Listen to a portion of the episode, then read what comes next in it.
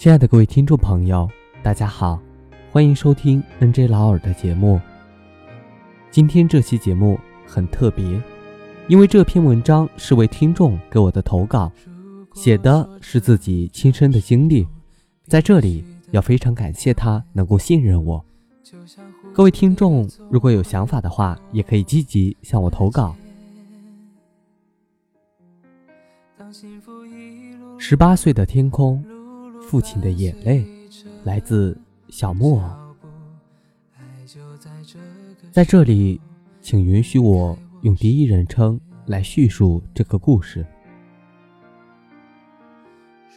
在我的生活中，有这样一个人：一米八五的高个子，大嗓门，严肃的外表下有着一张帅帅的、酷酷的脸庞。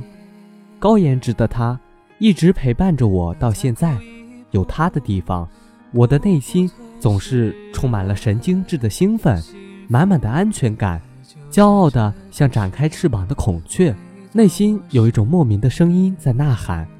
我告诉你们，这是我爸爸。我爸爸，我爸爸很帅吧？是的，那个就是宠了我二十七年，毫不夸张地说。把我像夜明珠一样小心翼翼地呵护了二十七年的人，虽然现在我已经二十七岁了，同年纪的女孩已经是妈妈了，可是，在她心里，我永远都是那个捧在手心里的小孩子，十指不沾阳春水。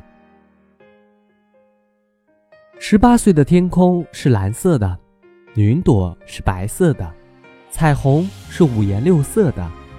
鸟儿的叫声是欢快的，野外的花朵是微笑的，门前的小河是会唱歌的，后山的树木丛林是会谱曲的。傍晚的乡间总是充满欢声笑语，夜空总是有星星月亮玩着游戏，偶尔还会看见流星。每个人的十八岁都有着很多小秘密，是幸福的，值得回忆的。而我的十八岁。是第二次生命的开始。二零零八年十二点刚到，也就是我刚刚十八岁的第一个时辰。由于病得比较严重，我在爸爸妈妈的陪伴下办理了住院手续。四天后的我们转院去了更好的省城医院，当然费用也是最高的医院。由于一直呕吐，以至于后来。吐的都是胆汁，四肢无力到连站的力气都没有。一路上，父亲的背就是我唯一行走的交通工具了。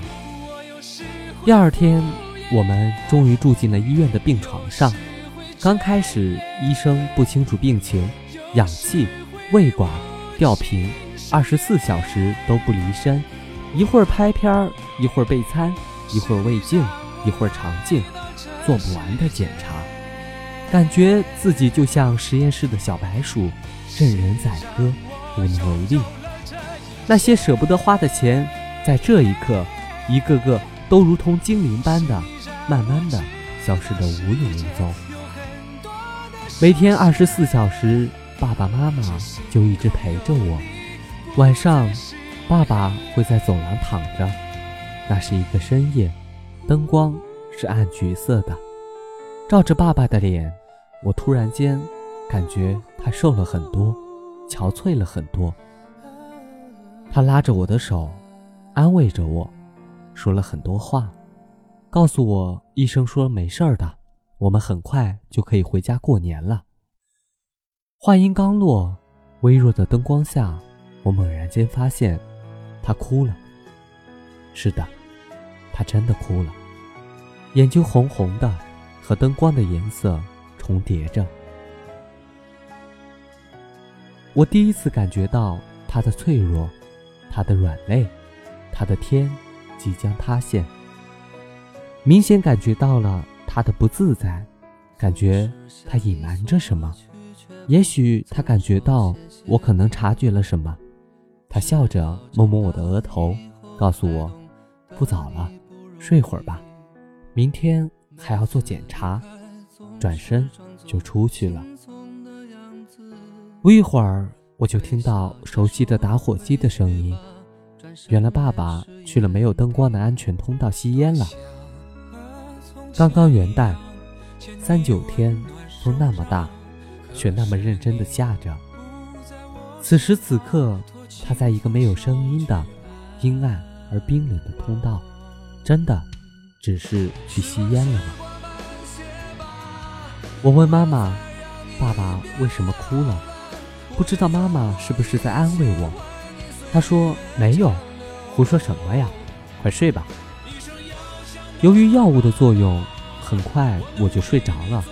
睡梦中，我听到妈妈哭泣着说的：“老天爷，您看在孩子太小了，别再让他遭罪了，把所有的病魔都压到我身上吧，让我替他生病受罪吧。”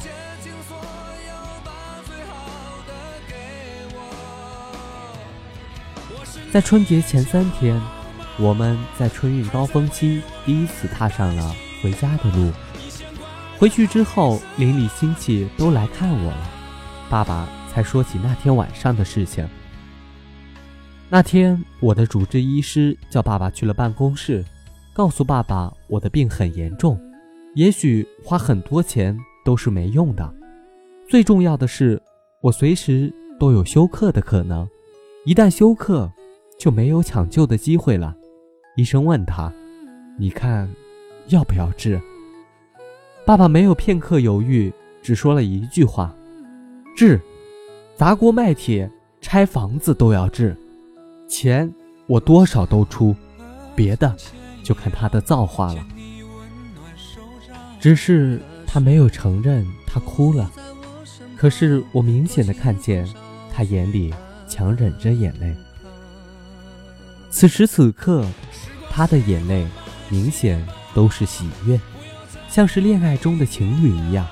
难怪都说女儿是爸爸上辈子的情人，原来这句话一点儿也不假。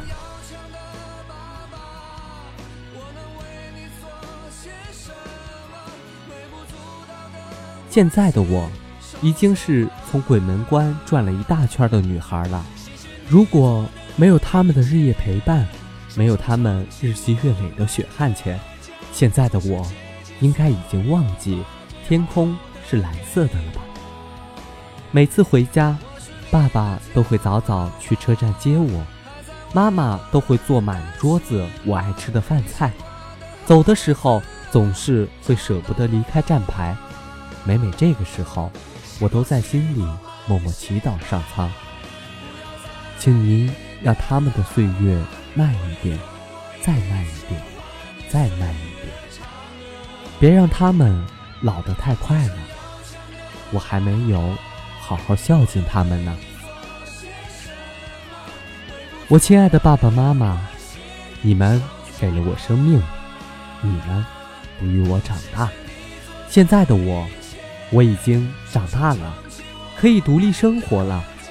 未来的日子里，就让我。好好的孝敬你们，我最爱的爸爸妈妈，别再拒绝我的爱了。比起你们对我的爱，我做的这一点点，又算得了什么呢？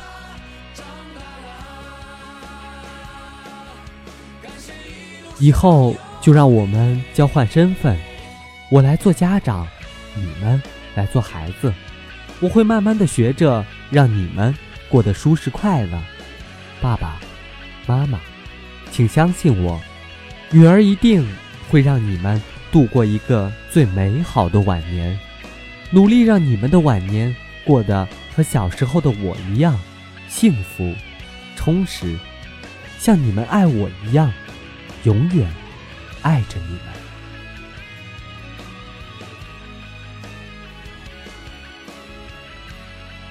非常感谢小木偶的投稿。我希望各位听众朋友也会像他一样，对生活充满希望，因为未来是美好的。